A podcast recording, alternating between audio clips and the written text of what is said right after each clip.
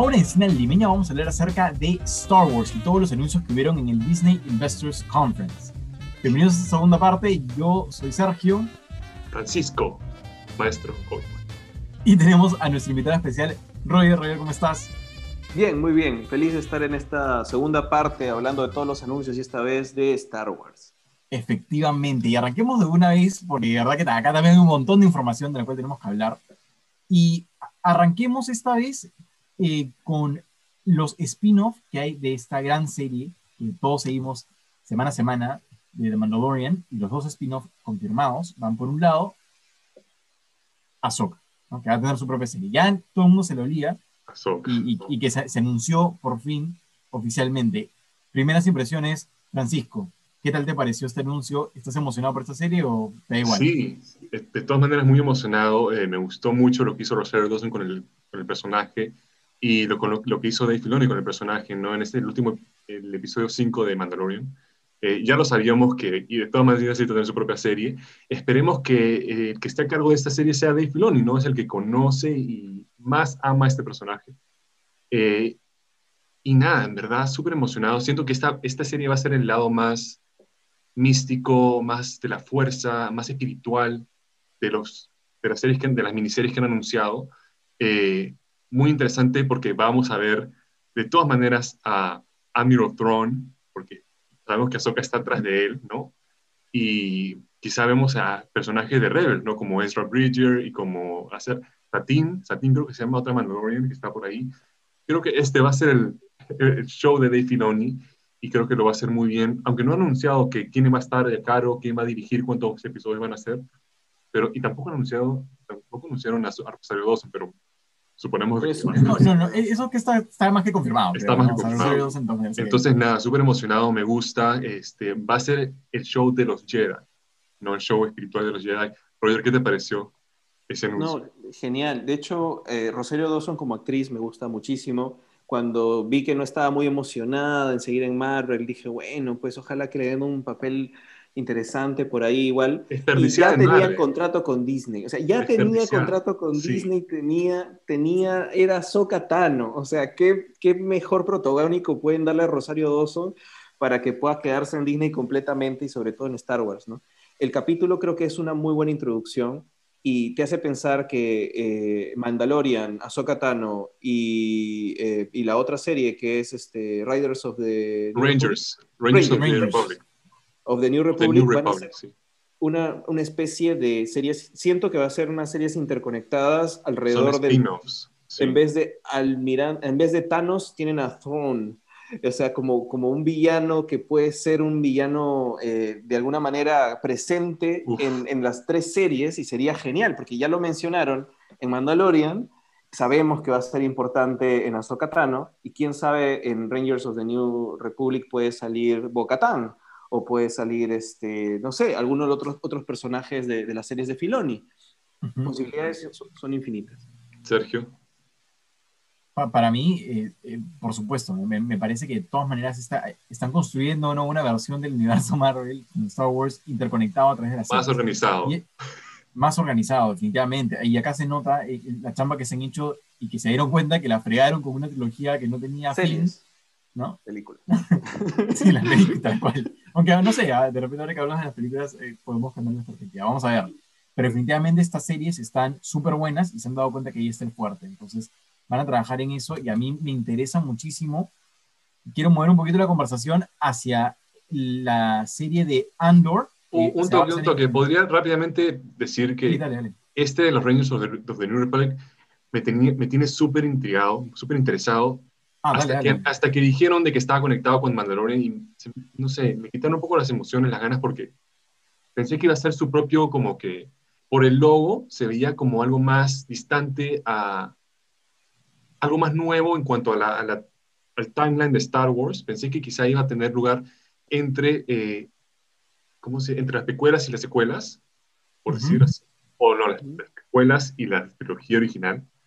Entonces, eh, no sé, nunca tampoco, tampoco nos dieron una descripción de lo que el show sería o quién sería el, protagonizador, tampoco nada, ¿no? Pero nos imaginamos de que va a ser un personaje en la serie de Mandalorian que va a ser eh, uno de esos Rangers, ¿no? Quizá el personaje de, de Bill Burr, ¿no?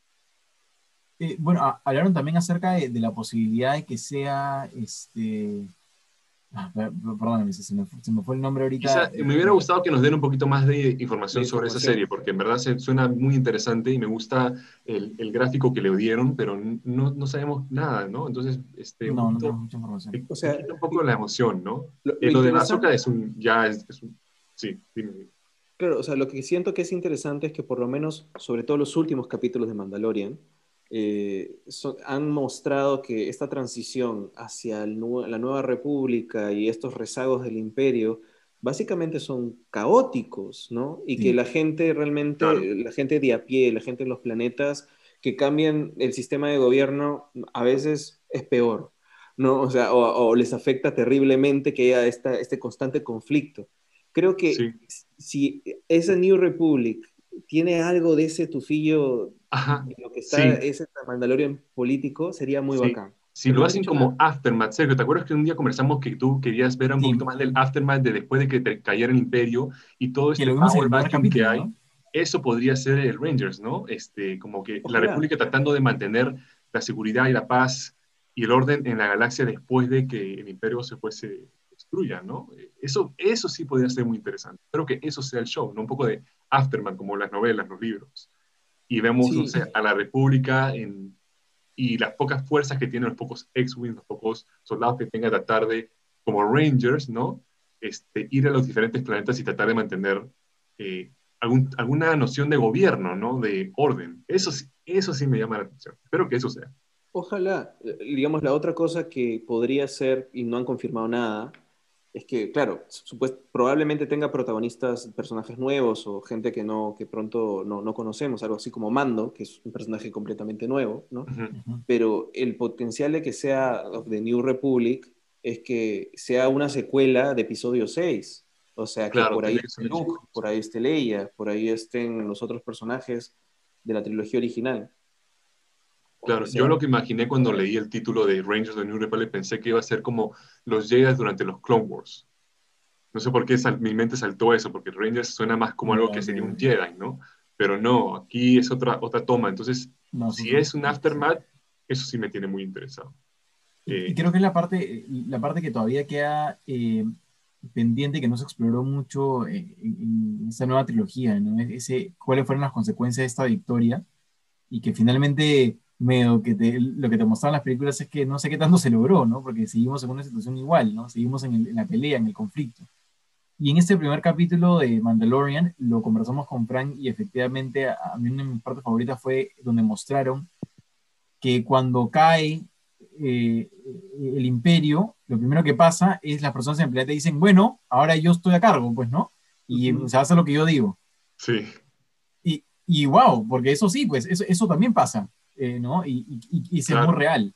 Entonces ahí como que te das a un lado sofisticado, pero que no deja de ser entretenido y no deja de ser Star Wars, ¿no? A, mí me interesa muchísimo es que continúen con esa trama, si es que ese es el caso de este Timothy Oliphant tiene que ser uno de estos Rangers, ¿ah? Solo digo, Timothy Oliphant, Go Band, Go Band, Ranger. Y, y, tiene pinta de Ranger. claro. Ya, Sergio, siguiente, disculpa.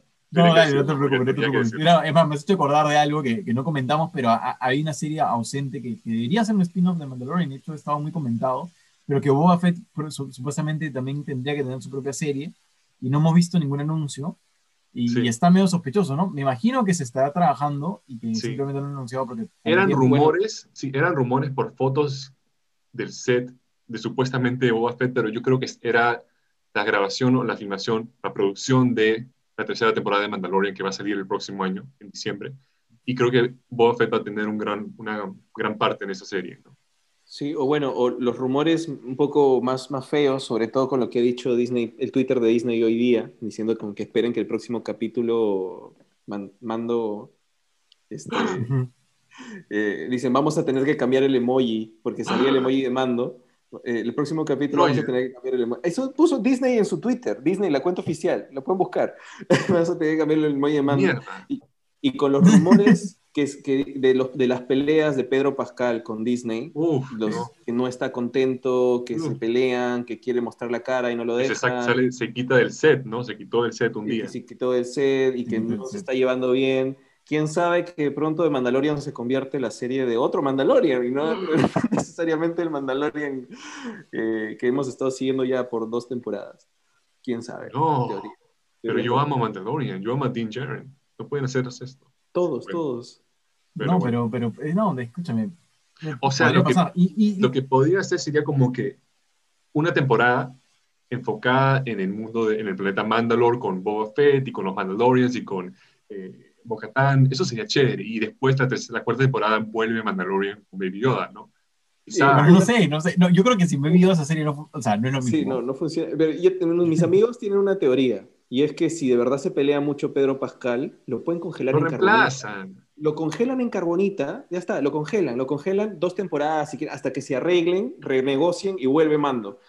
Así. Exacto, exacto. Es la Viable, viable completamente. Es más, si quieren, lo descongelan cuando, no sé, en otra época. Podrían descongelar a Mando en carbonita cuando sea Team Yoda, ya, o sea, Team Grogu, ya ni siquiera Baby Yoda. El que se queda en el eso sería... Ah, wow. Eso, eso, eso, es interesante, pero pues interesante. Súper curioso. Cuéntanos, cuéntanos, ¿cuál es la siguiente noticia que tienes ahí? La siguiente noticia tiene que ver con mi película favorita de las nuevas de Star Wars, eh, que es basada en el spin-off, es el spin-off de Rogue One, que se llama Andor, que va a seguir la historia de Cassian Andor, eh, el personaje interpretado por Diego Luna, el actor mexicano, que ha dado un paso en el, universo de Star Wars, que trae con un cast súper nuevo y que de hecho es escrito por Tony Gilroy, que se ha dedicado a trabajar mucho en las, en las películas de Jason Bourne. Así que lo que se podría esperar de esta serie es que va a tener un toque, obviamente, como Rogue One, pero con un rol un poquito más protagónico de Diego Luna, una especie de, serie de espías, ¿no? Como, como yéndote más para ese lado. A mí, mis expectativas están moderadas y están, o sea, a mí Rogue One me encantó. Entonces, el personaje me gusta, me interesa. Lo único que personalmente no soy muy fan de las películas de espías, entonces no sé qué tanto me va a gustar o no. Eh, pero una propuesta distintiva diferente, ¿no? Ah, interesante. ¿Qué, qué piensas tú? espías en Star Wars. Espías en Star Wars. claro. Roger, danos tu opinión, danos tu opinión. No, bacán. Me parece genial que de alguna manera actores latinos estén dominando Star Wars. O sea, Rosario Dawson, Diego Luna, este, Pedro Pascal. O sea, al final de cuentas. Buen punto. Buena observación. están moviendo bastante las, las, historias y están de alguna manera adueñándose del, del ratón también. ¿no? De alguna manera. Y habría, habría que ver. Yo me encantó Rogue One también. Em, es interesante ver lo que vienen a ser las semillas de la rebelión, ¿no? Va a salir creo que Mon Mothma también y digamos todo lo que vienen a ser los, los orígenes de la rebelión, que puede ser interesante. De alguna manera, algo que logra Star Wars, que no, que no tiene tanto Marvel, es que eh, nos muestra o, nos está prometiendo ver este universo y este lore de distintas épocas a la vez. O sea, vamos a ver, este, previo al episodio 4, después del episodio 6. Hay una serie que es en el High Republic, que es la que más me interesa ahorita, ¿no? Que es no sé cuántos cientos de años antes de episodio 1. Entonces... a ver los inicios del lado oscuro, ¿no? Los inicios del lado oscuro. Esa es la que más me interesa hasta ahora porque me intriga muchísimo, muchísimo. Entonces, es, esa capacidad de... Hay tanto lore en Star Wars, y, es un universo creado como de cero, o sea, me refiero, no existe, no hay referente, hay referentes simbólicos, pero me refiero a el espacio exterior con miles de planetas y razas y todo. Me parece increíble que estemos llegando a este punto y que estemos vivos en este momento para verlo. Eh, eh, yo estoy feliz simplemente viendo Star Wars. Tenemos mucha suerte. Este, Esta serie me tiene muy emocionado. O sea, esta es mi segunda serie más esperada. Eh, me gustó el, el Cassian Andor de Diego, de Diego Luna. Eh, me parece interesante que llamen a la serie Andor, ¿no? Un poquito como que pensarías que la llamarían Rebel, Spy o algo así, un, poquito más catchy para la audiencia en general que no, quizá no conozca a Cassian Andor o no haya visto Rogue One. Pero, pero sí, o sea, yo quería imaginarse que cuando me sentaba a ver Rogue One en el 2016, iba a haber una serie de Cassian Andor, ¿no? Y me gusta en el, tiempo y el lugar en el que esto en el que esta serie se va a basar. Eh, las posibilidades son infinitas. Me gusta que vuelva, pues, Mod Mod, va a volver Jimmy Smith como el papá de Leia Organa. ¿Cómo se llama el personaje? Eh, mm. Senator Bail Organa, ¿no? Quizá, quizá vemos un poquito el, aspecto geopolítico y el espionaje. Vemos también, tenemos escenas de acción. Eh, nada, o sea, esto, esto sí es lo que quiero ver de Star Wars, ¿no? Y, y también que, va, que sea escrito por Tony Gilroy es un buen indicador también. Él ha hecho las películas de, Jason Bourne, creo, ¿no? Jason Bourne, sí. Y quién va a dirigir, no sabemos quién va a estar al tanto, quién va a ser el showrunner, Tony Gilroy también, ¿no? Mm, eh, no estoy tan seguro de eso, no estoy tan seguro de eso. Es, esta serie ya creo que ha empezado a grabar en, en Inglaterra, o va a empezar el próximo mes, y nada, esto y nos mostraron un poquito, nos mostraron unas fotos, un poco de concept art en el anuncio de Disney para darnos un poquito taste de lo que podría ser y, me tiene muy, muy emocionado, en verdad. Esto sí que... Eh, y, con eso, con unos sets súper sofisticados. De hecho, quería detenerme un segundo nada más para comentar un poquito de eso, porque durante la presentación hablaron de esta nueva tecnología que han desarrollado, que es un, un cambio, digamos, a la forma de, de grabar películas y series y que ya elimina la pantalla verde y pone como alternativa ahora pantallas LED que tienen una tecnología eh, basada originalmente creo que en videojuegos efectivamente y, la manera en que, bueno, en realidad virtual, la manera en que mueves la cámara va cambiando el background, eso permite una mejor iluminación para los actores, les permite también tener la posibilidad de ver las cosas, ¿no? Ya, ya no deben imaginárselo, lo pueden ver y pueden interactuar con el espacio y además, digamos, pueden grabar en exteriores, que se vea bastante realista y sin, sin necesidad de salir, ¿no? O sea, digamos como que perfecto para... Puedes estar en estudio y estás grabando en el desierto de Tatooine, o sea... Tal cual. Sí, y no solo eso, sino el cast también es increíble. Como decía, Jimmy Smith podría volver, está la actriz que hace de, de Mamma y está Stellan Skarsgård. Stellan Skarsgård seguro va a ser el villano y es tremendo actor. Eh, esta, esta, como decía, esta este tiempo de la galaxia es muy, muy interesante porque si nos muestran este lado de la rebelión que no es el que, que pensábamos que eran buenos y todas las decisiones que tomaban eran éticas y morales, pero que como vimos en Rogue One podían también ser un poquito cuestionables, ¿no? Como cuando Cassian Andor agarra y le dispara al informante ese en la espalda, y es como, yo me, en el cine me quedé, ¿qué fue eso? Y no podía creer que un personaje que, o sea, que es miembro de la rebelión, que es de donde Luke la, la, gente con la que Luke pelea y por la que, Luke pelea, tomarían ese tipo de decisiones por una causa que no necesariamente es la más justa, ¿no? O sea, sí lo sabemos que lo es, porque el imperio es, eh, el imperio es evil, no es, es malo, pero la, la rebelión también puede hacer cosas que son muy cuestionables y puede en algunos momentos ser mala también, ¿no? Eso me tiene muy, este, muy emocionado y siento que que Diego Luna puede hacer un muy buen rol protagonista, muy buen protagonista. Y, nada, podemos también ver muchas especies alienígenas y muchos planetas. Entonces, nada, muy emocionado por esto. Cuando, cuando Star Wars se pone gris, Tiene, tiene como que una dimensión bastante más interesante, ¿no? Y eso, eso es bastante, bastante bueno. Sin duda, sin duda, sin duda. Y, y hablando, continuando con, con las series, fácil uno de los anuncios más grandes viene con la serie de Obi-Wan.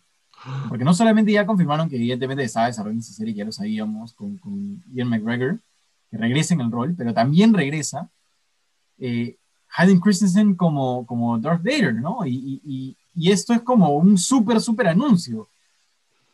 ¿Qué tal movida de Disney? O sea, ha regresado todos los personajes, o sea, la gente que querían, los han llamado y los han conseguido. Sí. Y estos, sin duda, marcan nuevamente una apuesta por eh, lo que los fans pedían y, bien armado, bien planeado, bien estructurado. Con, con este anuncio creo que todos están vendidos para esta serie. Yo, sin duda, de mis series más esperadas. ¿Qué, piensas tú, Roger? No, y definitivamente nos van a dar un reencuentro de Obi-Wan Kenobi con Darth Vader. O sea, no pueden no dártelo. A pesar de que no sé si es que, no sé si es que dentro del nuevo canon hay un espacio para eso, pero ya con ese anuncio va a haber un reencuentro de ellos, definitivamente. Y otra cosa que de repente a algunas personas no les convenció del todo a Hayden Christensen como Darth Vader, hay gente que no le gusta tanto, eso es una oportunidad, o sea, es una oportunidad para el actor, pero también para reivindicar a cualquier hater o cualquier persona que no le gustó su papel. ¿no? Es, es, una oportunidad bien, bien, bien bacán. Es, es, una jugada magistral de Disney. Sobre todo también porque hubieron algunos rumores en donde Evan McGregor se estaba peleando con, con, la producción de su serie. Entonces ya con eso, ya no, mira, está, hasta Darth Vader tenemos, ya está. Va a haber, sí va a haber serie. Sí, no, es una confirmación súper grande. Además que le da confianza también al público que, que, que, los escuchan de una manera u otra, ¿no? Es como decirle a la fanaticada, estamos aquí y, vamos, a, vamos a apostar por, por, algo bueno, ¿no? Estructurado, bien armado. Frank, ¿tú qué piensas? Ese anuncio me trae mucha alegría, pero me trae mucha preocupación, porque como tú, decís, como tú bien dices, Roger, este, no sé, hay problemas en la producción, con el guion, eh, el, hecho de que quizá como Kathleen Kennedy lo, dijo, va a haber un rematch, ¿no? Entre Darth Vader y Obi-Wan, no, para mí que rompe el canon, porque se suponía que no se debían de recontrar de entre el, episodio 3, cuando tiene ese duelo Faithful, ¿no? En Mustafar y Obi-Wan, pues, casi mata a Anakin, lo, lo deja quemándose vivo y se transforma en Darth Vader y Obi-Wan va y se esconde, ¿no? Y se supone que se esconde y se queda en Tatooine y no se mueve para proteger a Luke y no se vuelven a encontrar hasta después en la película original de los 1977, Star Wars, cuando Darth Vader vence a Obi-Wan, spoiler, y lo, mata, ¿no? Y se suponía que era el, se suponía que era el reencuentro eh, después de todos esos años, ¿no? De casi 20 años, se ven ahora el hecho de que nos estén insinuando de que podrían volver a verse entre estos 20 años, en estos 20 años que, que toman el lugar entre el episodio 3 y el episodio 4, me parece que no, no debería ocurrir. me, parece que es un, me parece que es un grave error, me parece que, como te digo, rompe el canon y le quita el, el peso, el, el, claro, el peso que tiene ese momento en que se enfrentan por, después de todos esos años se enfrentan de nuevo Darth Vader y Obi-Wan y no sé, no me gusta. Pero, eh, sí. pero veamos, veamos, de repente, o sea, tienes razón en lo que dices.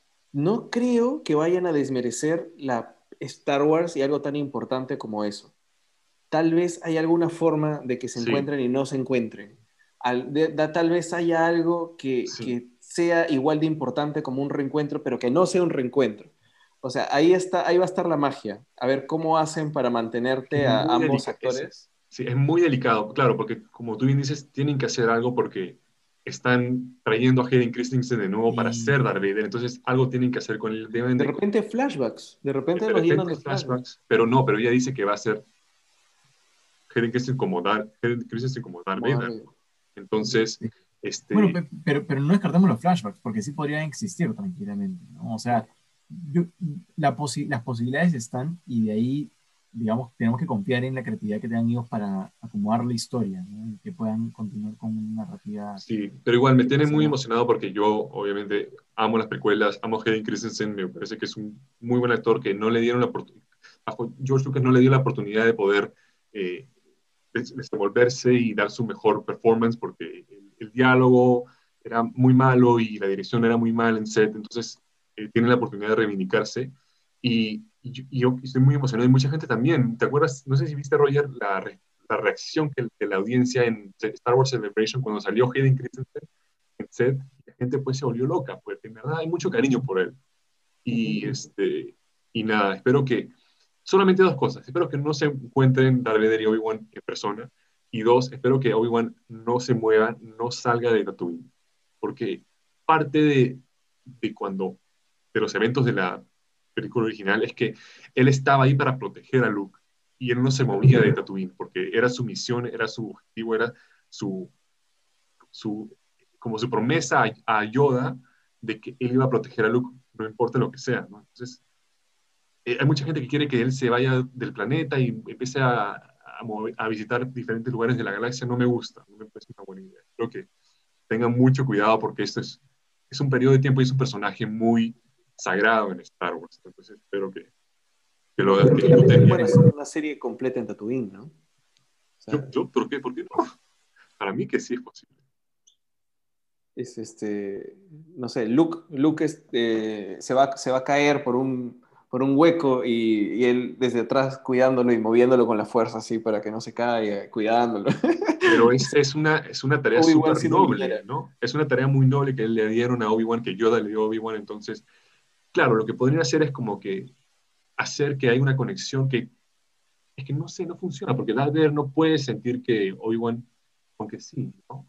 O sea, que si lo Darth Vader no puede saber que Luke está vivo pero sí puede estar buscando a Obi-Wan quizá, ¿no?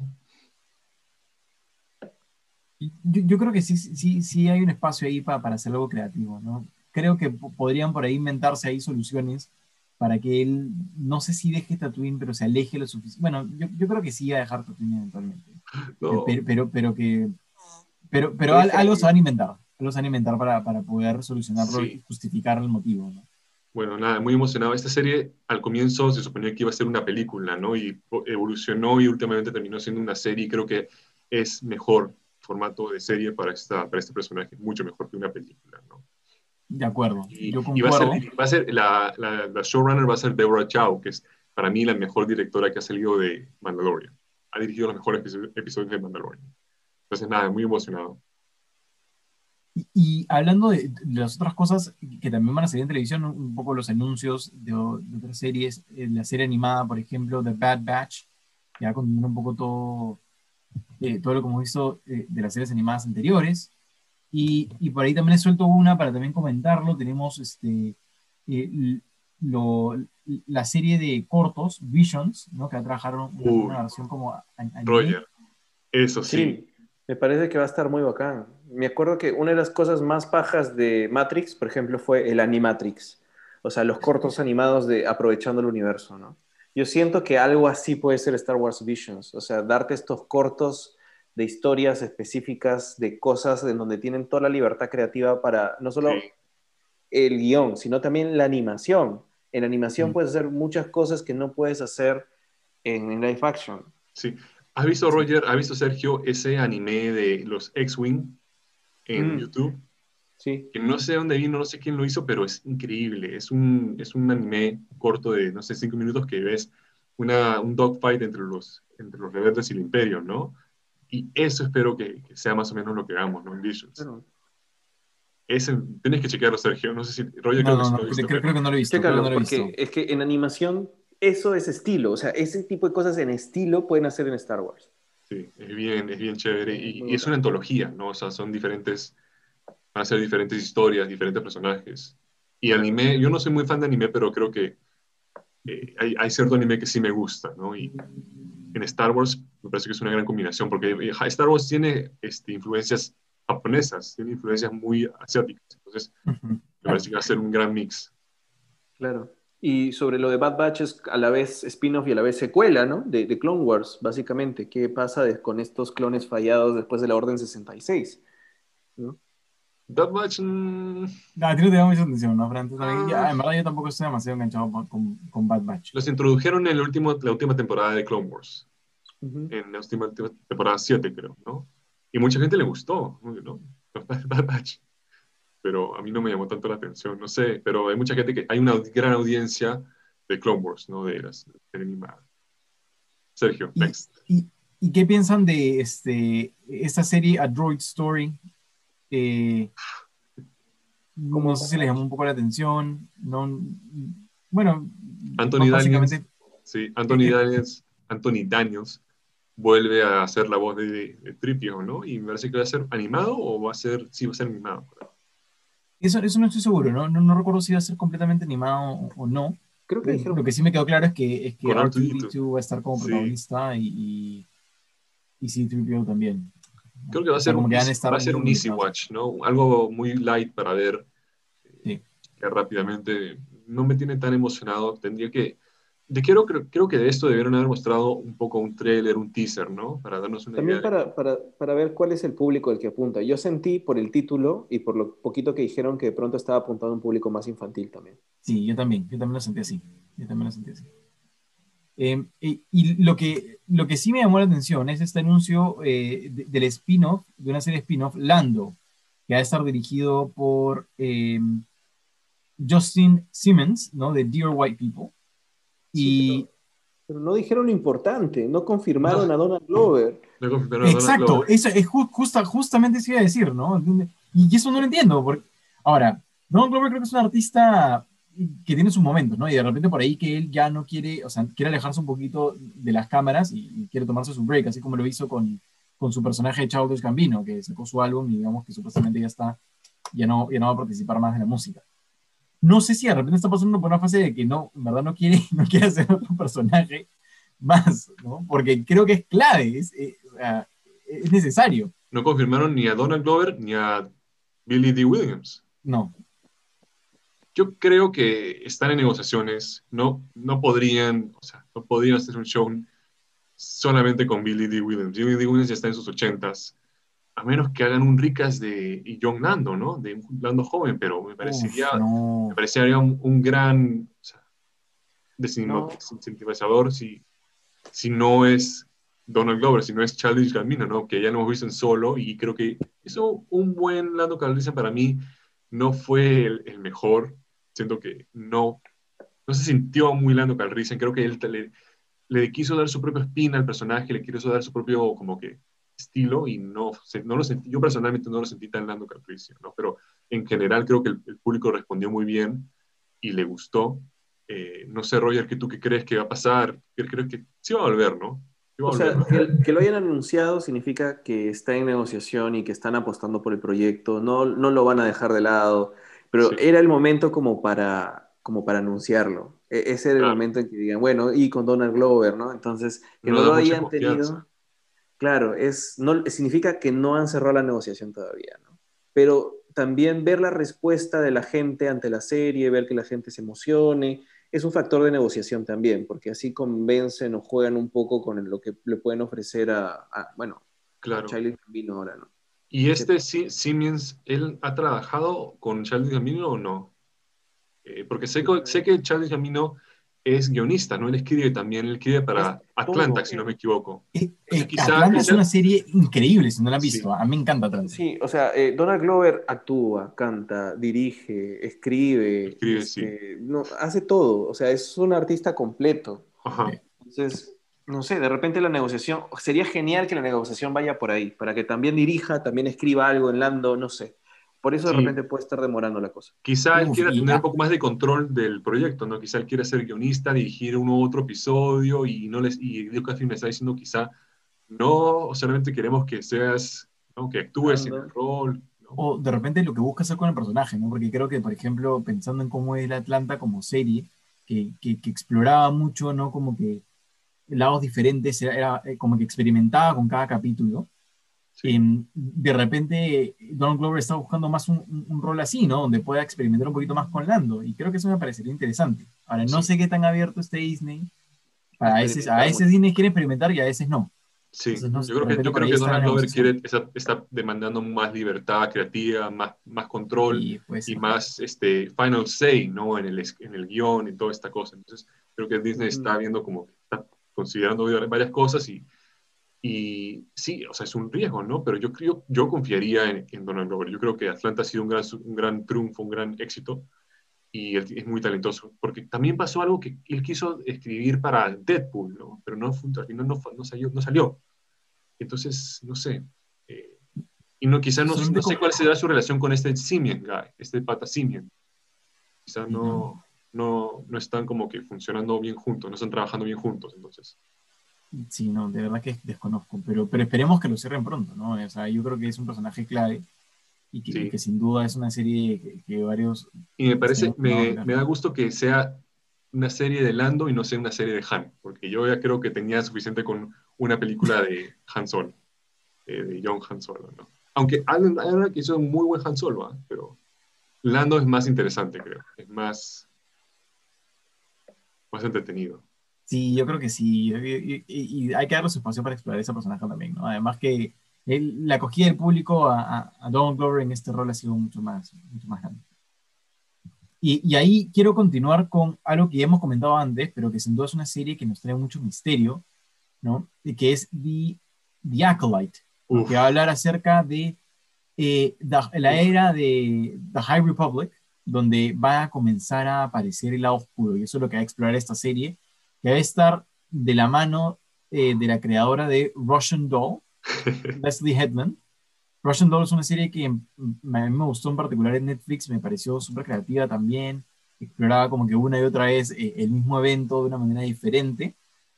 Eh, una propuesta que al principio yo pensaba que no me iba a convencer y me terminó de convencer bastante bien, así que confío en, este, en, en los creadores, ¿no? en la creadora, mejor dicho, está detrás de esta nueva propuesta de Star Wars en The High Republic. ¿Y qué te parece esta perspectiva, Roger? tú comentaste, así que te, te, doy la palabra porque creo que sí, o sea, lo que pasa es que de todas las demás series sé más o menos qué esperar, o tengo alguna idea de qué esperar. Sí. The Acolyte es la, digamos, el lienzo está vacío. Pueden hacer lo que sea. Se están yendo cientos de años antes de lo que lo primero que conocemos o hemos visto de Star Wars. Además, nos van a mostrar algo del lado oscuro. Protagonista femenino, creo que por ahí anunciaron en alguna, alguna noticia. Eh, con una autora, una creadora, una, una, productora, una showrunner que puede traer una perspectiva fresca al universo Star Wars.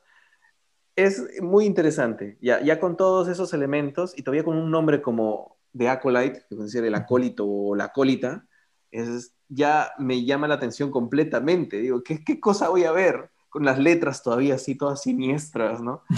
Es, me parece que si hay alguna serie que no me voy a perder y que voy a querer ver rápidamente de qué se trata, va a ser esa serie. Todas las demás obviamente me emocionan, sí. pero esta me intriga muchísimo, mucha intriga. Mira, yo lo tengo así. Obi-Wan, Cassian, Acolyte. Está en mi número 3. Estoy muy emocionado por esta serie. Me voy a poner a ver Russian Doll ahorita. Y y esto es lo, que tú mencionabas, Roger, de el High Republic, ¿no? Y esto están diciendo que tiene lugar 200 años antes del primer episodio 1. 200, ah, ¿no? 200 años creo que son, sí. Entonces, podemos ver a Yoda, podemos ver a la Orden de los Jedi, antes de todos estos eventos de la saga, ¿no? De Skywalker. Eh, es un mystery thriller, es un thriller de misterio con, con los Sith. Olvídate, estoy ahí, o sea, compro, compro. Yo porque, yo porque he leído este libro, miren acá. No sé si se puede ver. Ah, no, no se puede ver. Dark Plagueis. Dark Plagueis, que es escrito por James Lucino, que trata sobre el maestro de Palpatine, del emperador, que es un Sith. Y tiene lugar, pues, antes de, de, los eventos del episodio 1. Y es pues, justamente esto, ¿no? Este misterio, es, es, hay como intriga política, misterio, eh, magia oscura, ¿no? Dark Side, el lado oscuro. Entonces, uff, y este es mi libro favorito de Star Wars. hay un montón de libros, pero este es el mejor. Y, y nada, este, no sé, o sea, tengo que ver Russian Doll, de todas maneras, Leslie Henland dicen, dicen muchas cosas buenas de ella. He escuchado muchas cosas buenas de ella. Y me gusta el logo, ¿no? Como dice Acolyte en rojo y tiene, parece el corte del sale, como que, ¿no? Se ve como si hubieran, hubieran hubieran este, usado un lightsaber y cortado así, ¿no? Y deja dejado la marca. Eh, esto creo que va a ser nuestra introducción al High Republic, ¿no? Que ya han anunciado unos libros o cómics y quizás sea el futuro, la futura trilogía, ¿no? La futura nueva saga de Star Wars, ¿no? han apuntado algunos rumores, algunos reportes a eso, que quizá no, no vayamos al futuro, sino al pasado. Eh, aparte, en, separado de Skywalker y, y vamos a quizá volver al planeta de Coruscant, ¿no? Que es predominante en las precuelas, el, este planeta inmenso, que es una ciudad inmensa. Y ah, este, esta serie me tiene muy emocionada, o sea, en verdad, eh, no hay nada más, no hay nada que ame más que, que un House of Cards, pero en Star Wars. O sea, olvídate.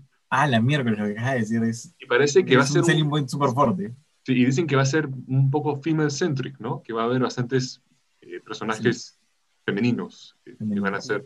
Quizá uno de ellos sea Darth Talon, ¿no? Un personaje del, de Legends muy conocido. No sé si has escuchado de ella, Roger. No, no, no, no. Ya, es como un Twi'lek, pero es...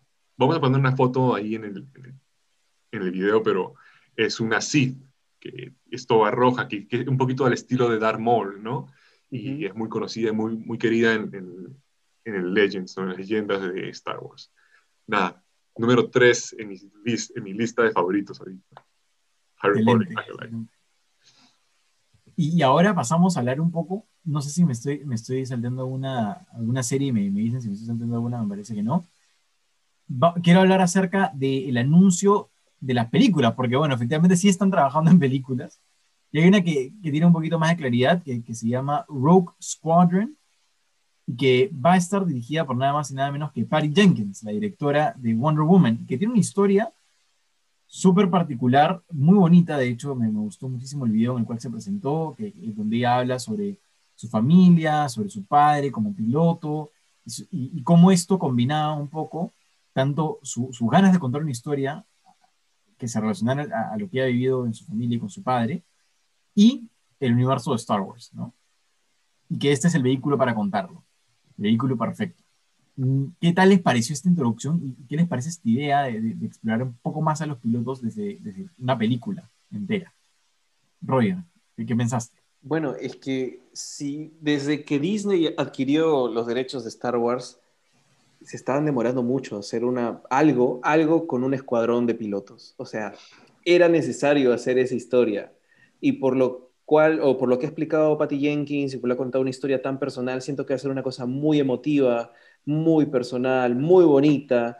Eh, le tengo muchísima fe, muchísima fe a este proyecto siento que puede ser una mezcla de Top Gun, de pronto con, con, Star Wars y con una Siento que igual va a haber un cariño familiar entre los personajes y lo más bacán es que tiene la libertad de, de crear algo nuevo, porque no es saga Skywalker, no es seguir con la idea del legado de los padres, de, de la sangre de, de los midiclorianos, ni, ni los sables de luz, no.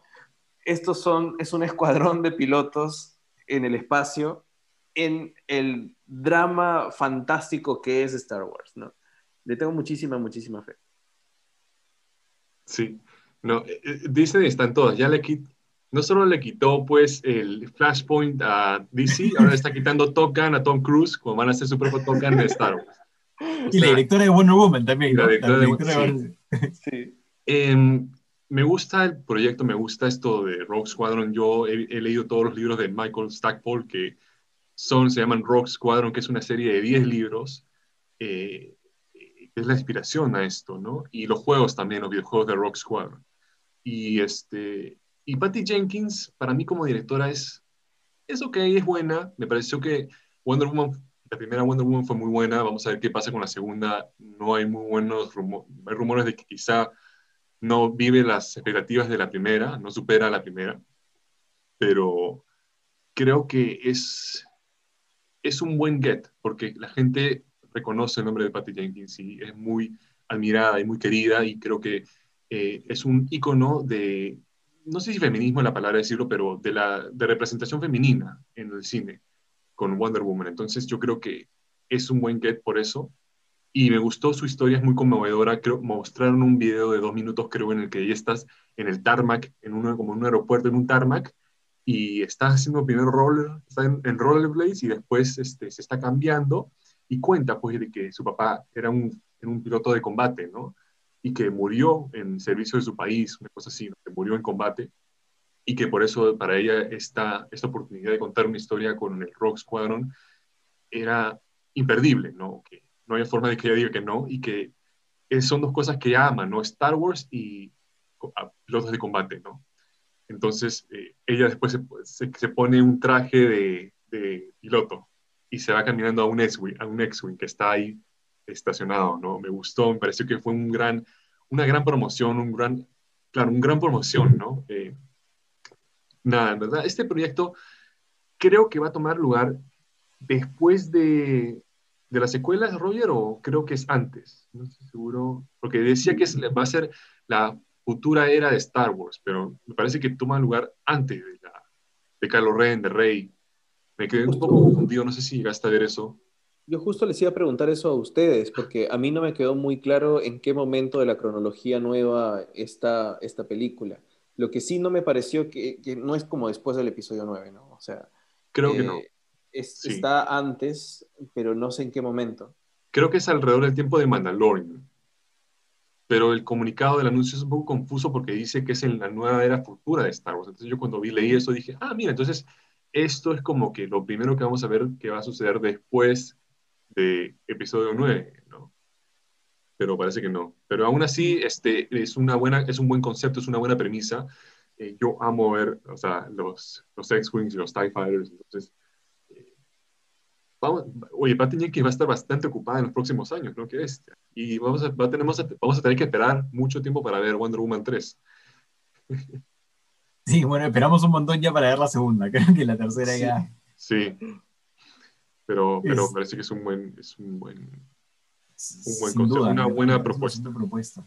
Y, yo creo que incluso con el ángulo de los comentarios que he estado escuchando, como que también podría ser que, sea una apuesta de Star Wars para, para de repente algún otro premio, ¿no? Dependiendo de qué tan emotiva y qué tan dramático se ponga la película, creo que tiene el potencial para hacer eso, especialmente porque estamos hablando, ¿no? De, no, un, escenario de, de, conflicto, donde, hay, donde puede haber un aspecto familiar, como mencionaba Roger, emotivo. Eh, eh, ¿Tú crees que sea tan dramático? Eh, es que podría serlo, podría serlo, ¿no? Star Wars es dramático. Star Wars es melodrama, pero todo el tiempo. O sea, te, está contando que, que su padre... Academy Award Oscar nominated Star Wars, ¿no? Claro, para eso. ¿Te imaginas? O sea, ¿por qué no?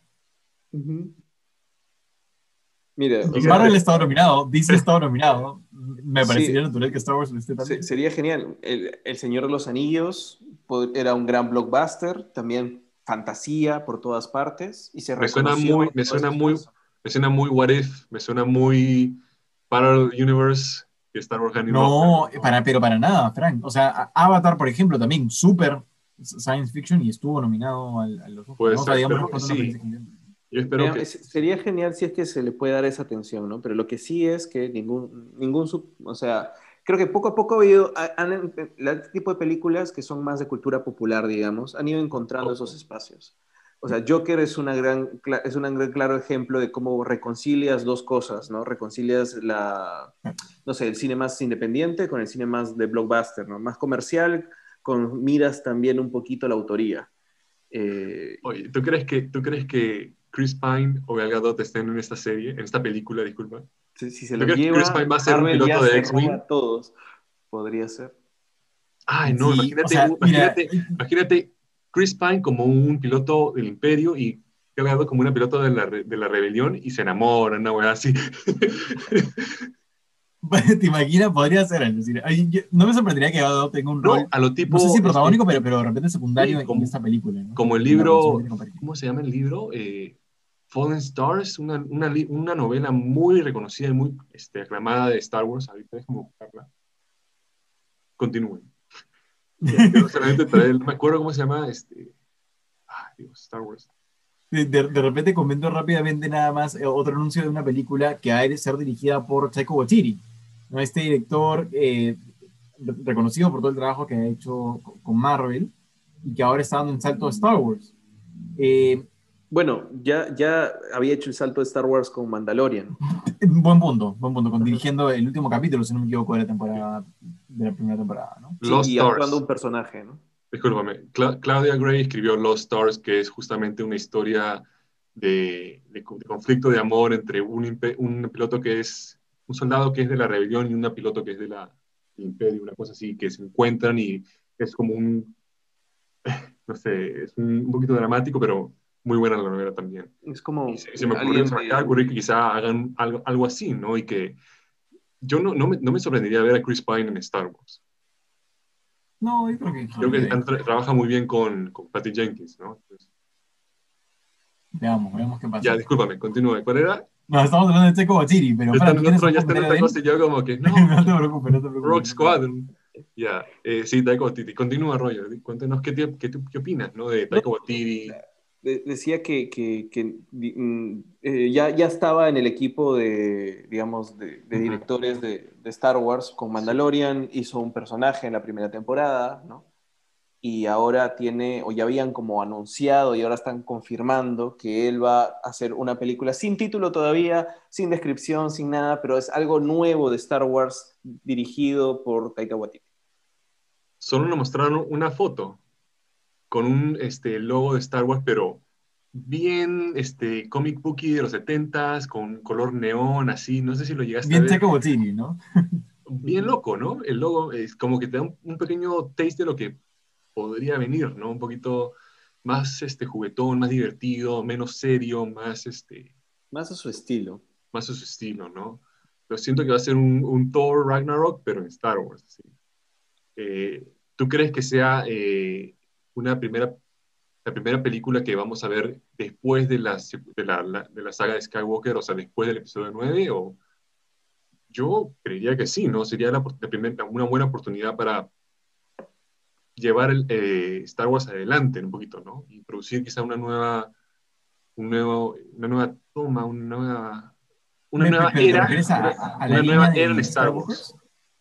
O sea, seguir la línea Skywalker en, en, con Taika Waititi o te refieres a algo completamente nuevo? No, sería como, como episodio 1, Star Wars episodio 1, ah, una nueva saga. Eh, de, de, hecho, ahora que lo dices, Francisco, tiene todo el sentido del mundo. O sea, creo que si puedes hacer algo completamente nuevo, sin amarrarte al canon, sin amarrarte a los muchísimos años de lore y de, digamos, los fans buscan que se respete el lore, que se respete la continuidad de alguna manera, ¿no? Entonces, si le vas a dar a alguien para que haga algo completamente nuevo, dáselo a Taika Waititi, ¿no? Y que él invente algo completamente diferente y puede ser bien en el futuro mejor, porque en el pasado siempre vas a estar amarrado a lo que ya está. Mejor en el futuro, haz algo nuevo, sin amarrarte a ningún lado. Sí, sí. Aunque hubieran anunciado que sería una trilogía, una cosa así, aunque, o quizá no. Es que pues, creo que recién están explorando la Muy arriesgoso, sí. Muy arriesgoso. Sí, están es, que, como tú dices, otra vez un, un episodio de inicio. Y, y, si funciona, podrían continuarlo. Es que también es eso. A ver si funciona lo que está proponiendo. Sí, porque hemos tenido malas experiencias con muchas propuestas, muchos planes de que no, no terminaron en nada, ¿no? Y, la ausencia de planes también. Sí, y, no, y lo de la trilogía de Ryan Johnson, nada tampoco, ¿no? No dijeron nada sobre eso. Y no me sorprende tampoco porque eh, sería un, no sería bueno que, que traten de reintroducir a Ryan Johnson en Star Wars, ¿no? Creo que dejó un muy mal gusto en la, audiencia en general, ¿no? En los fans de Star Wars en particular, con las Jedi. Sería muy arriesgado, ¿no? Darle esta trilogía que en algún momento tenían planeada para él, ¿no? O sea, creo que tiene eh, legalidad, pero no tenía legitimidad Ryan Johnson. O sea, a mí me encantó, de las tres, me encanta más las Jedi que las otras dos, en particular, ¿no? Sí. Eh, pero los, fans no lo quieren. O sea, ¿cómo haces, sigues adelante por un lado cuando realmente no le dan la legitimidad o la aprobación popular? Bien difícil. Sí. a mí me pasa lo mismo. me parece que Last Jedi es una buena película. A mí, me gustó también. Sí, a mí pero, me, pero, gustó. Pero, pero, pero, también entiendo porque hay, hay personas que no, les ha gustado, ¿no? O sea, claro. es completamente comprensible. Sí. Por eso no, no deberían y, no, y por eso lo han omitido. Pero lo que a mí me encanta es que han omitido por completo el hecho de D&D, Dave, Dave eh, y Dave. Ah, los creadores de los guionistas de, Game of Thrones. sí, de Juego de Tronos. También. Feliz de que no hagan nada en Star Wars. Por favor, despídanlos, no, no mencionen nada, todo bien, no estén, por favor. Habían, claro, habían anunciado que quizá ellos iban a hacer una trilogía de Star Wars, como Ryan Johnson, y también en algún momento estaban hablando de que eh, el ahora director de la nueva película de Indiana Jones que van a hacer, eh, ¿cómo, se, ¿cómo, se, llama?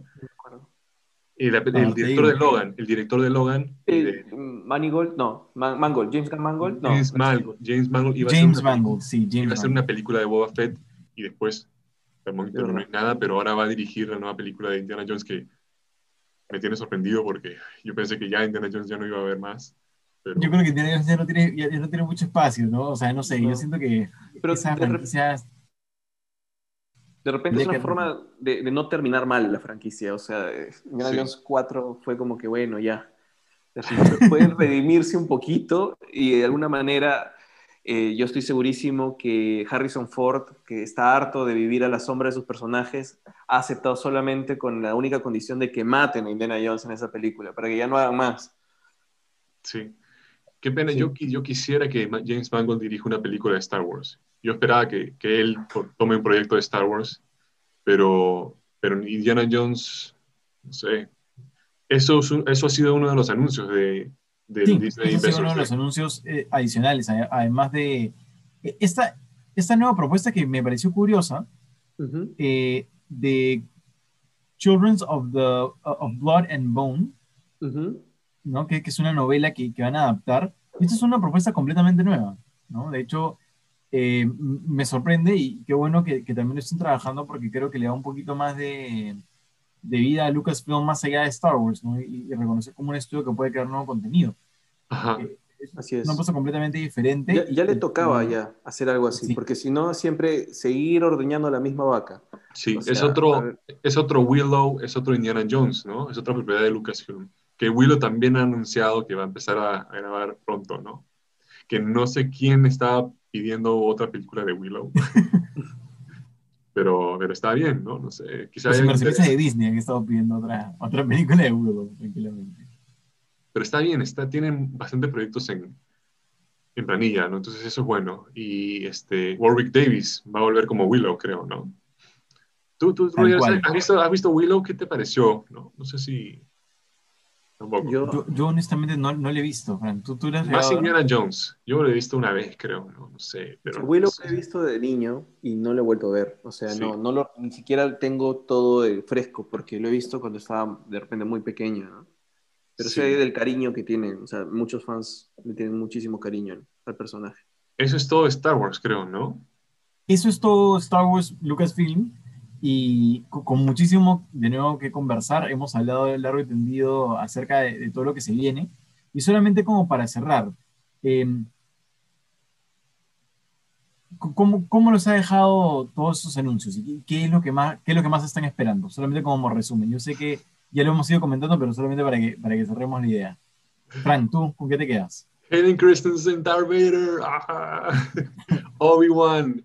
No, como decía, Obi-Wan Cassian Andor y Acolyte. Esos tres son los más anuncios más que más me ha llamado la atención en esta, en este, esta presentación de Disney.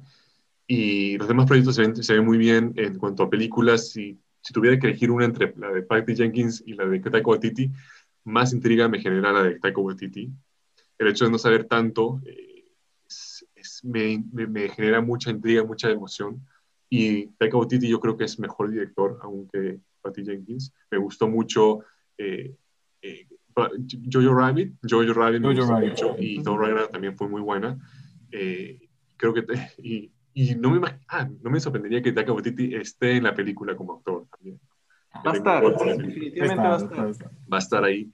Eh, esos, esos, dos, ¿no? Eh, esas tres series y, y, esta película de Taika Waititi. Muy, muy optimista por el futuro de Star Wars. Creo que están como que redirigiendo, ¿cómo se llama? Riding the ship, se dice, ¿no? Como redirigiendo el curso del universo de la, de la, franquicia después de las últimas dos películas que han sido muy decepcionantes, con, las, con Rise of Skywalker y Solo, y las Jedi, para mí, las Jedi también como que nada que ver. Eh, yo creo que el futuro de Star Wars está en las series. De todas maneras, van a tener más predominancia que las películas. Las películas están, están en un futuro muy distante todavía eh, yo creo que me gusta que estemos tomando una pausa y estemos este, explorando más las series, ¿no? Que están funcionando tan bien, ¿no? Como lo hemos visto con Mandalorian.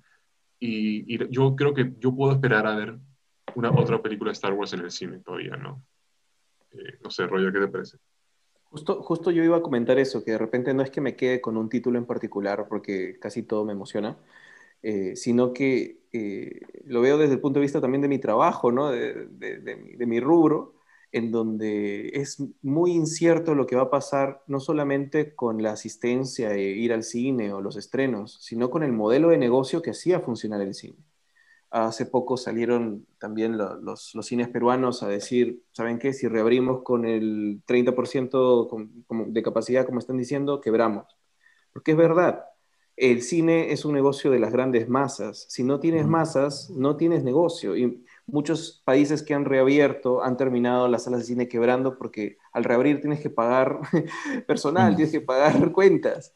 Entonces, el negocio del cine como tal está mutando. Es un proceso de cambio y lo que podemos darnos cuenta es que por lo menos de los, las empresas que tienen el privilegio de aguantarse, como, como Disney, o sea, creo que es la única que realmente todavía ni se está presentando qué va a hacer o, si, o, no está considerando o no está anunciando en todo caso estrenar sus títulos principales en streaming. Se está aguantando, está esperando. Casi nadie puede hacer lo que hace Disney. O sea, no pueden aguantarse porque tienen demasiadas responsabilidades con demasiadas personas. Entonces, como ellos pueden hacer eso, de alguna manera sí están moldeando cuál es la alternativa del modelo de negocio. Y sus propiedades intelectuales están virando al streaming y a las series, que son secuelas o spin-offs de sus títulos principales en series.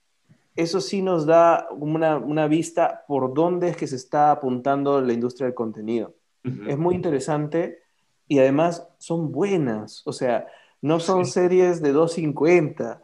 Mandalorian es una prueba de eso. Mandalorian es una serie, digamos, entre comillas, pequeña en, en términos de despliegue, porque algunos cuantos personajes, cada capítulo es un personaje invitado, eh, ¿no? Son casos muy pequeños, algunos capítulos tienen 30 minutos, pero son muy buenos. Y lo que nos están mostrando en trailers, no solamente en Star Wars, eh, en Marvel, por ejemplo, que están haciendo como una estrategia bastante parecida, veo que realmente están metiéndole todas las balas y es una inversión de mucha plata al traer a tus estrellas principales, sobre todo, y, manejar esta transición de contenido con orden, que es lo más difícil, porque nadie se está quejando, nadie está diciendo, ¿sabes qué? Yo no quiero hacer esta serie. No, todos muy contentos están participando de esta transición. A diferencia de, por ejemplo, otras empresas, por no decir Warner, DC, en donde lo que hacen realmente causa muchas eh, controversias. Y es lógico que hayan esas controversias, porque hay gente donde su dinero está involucrado. Entonces, es una reflexión bastante interesante que, se puede desprender de todo lo que hemos conversado en dos programas de este podcast. Dale, perfecto. Muchas gracias, Roger. Y, sin duda, esta conversación nos ha, nos ha permitido ver eso, ¿no? Esto es, esa apuesta grande de Disney y, y, que en verdad están muy atentos a cómo cambia el mercado y se están adaptando, ¿no? Como, como muchas empresas, creo que Disney es una de las que mejor se está, se está adecuando a esta situación. Esperemos que las, digamos, las cosas pasen, también podamos regresar eventualmente a los cines, también creo que a todos nos gustaría, por la experiencia más que nada, ¿no? Creo que está probado que se puede ver películas en casa y, sí, pero hay un, algo especial de ir al cine con amigos, de, de ir a los estrenos, de disfrutarlo ahí. Sí. Y bueno, eso ha sido el programa de hoy, eh, dos partes, ¿no? Muchas gracias por escucharnos. Muchas gracias, Roger, por estar con nosotros. Gracias. Cuéntanos dónde te podemos seguir escuchando y dónde podemos eh, ver todo lo que creas y todo tu contenido, toda tu chamba. Bueno, primero, gracias realmente por invitarme. Eh, la he pasado muy bien conversando con ustedes de todo esto. Eh, bacán poder juntarse y sacar toda la fricada que uno tiene dentro, sobre todo con tanto anuncio que, que hace volar la cabeza. Y si quieren escuchar de lo que hablo también, porque hablo un poco también, bueno, de estos temas, temas frikis por montones. Eh, bueno, un poquito. También hablo sobre cómo funciona el cine. He hecho varios podcasts de temas de cine peruano, bueno, pre-COVID. Después salió el COVID y empecé a hablar de esos temas con COVID. Eh, en mi podcast La Garganta de Vader, que estamos en todas las plataformas, casi todas, un montón de plataformas de podcast, en Spotify, en iVoox, en iTunes, en Anchor, no sé, pueden buscar La Garganta de Vader y los va a llevar al podcast. También hago transmisiones en vivo de ese podcast en mi fanpage, que tiene mi nombre, Roger Vergara Adriansen, en Facebook. Y me pueden encontrar igual en Instagram como Rorsac42, R-O-R-Z-A-K-42, o en Twitter también como Rorsac, sin el 42. Hay muchas cosas. Hay, que, ah, crear un nuevo Twitter, creo. Sí, tengo que crear otro.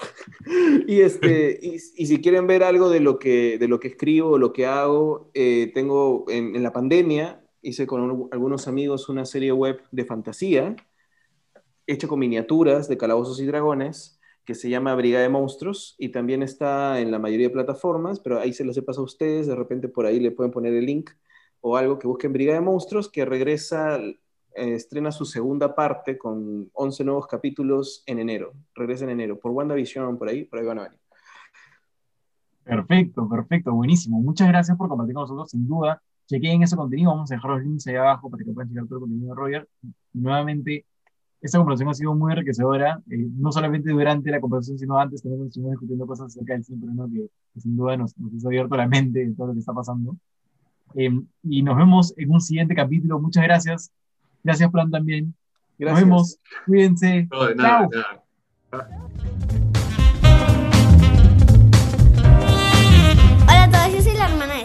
Y quiero que se suscriban a su canal, le den like y que lo sigan en Instagram. Bueno, bye.